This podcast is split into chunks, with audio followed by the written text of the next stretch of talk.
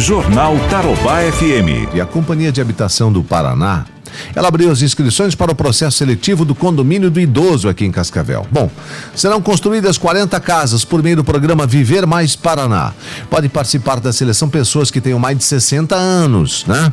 Solteiras ou casadas, com renda de 1 a 6 salários mínimos e que não tenham nenhum imóvel.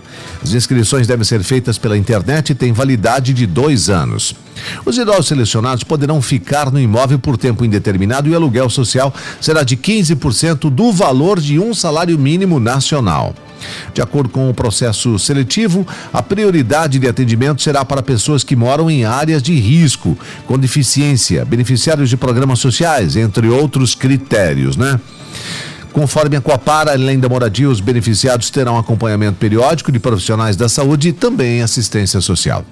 O condomínio contará ainda com um ambulatório para atendimentos básicos. O projeto é realizado por meio de uma parceria entre o governo do estado e a prefeitura aqui de Cascavel. Ainda não há data definida de quando as casas serão entregues. Jornal Tarobá FM.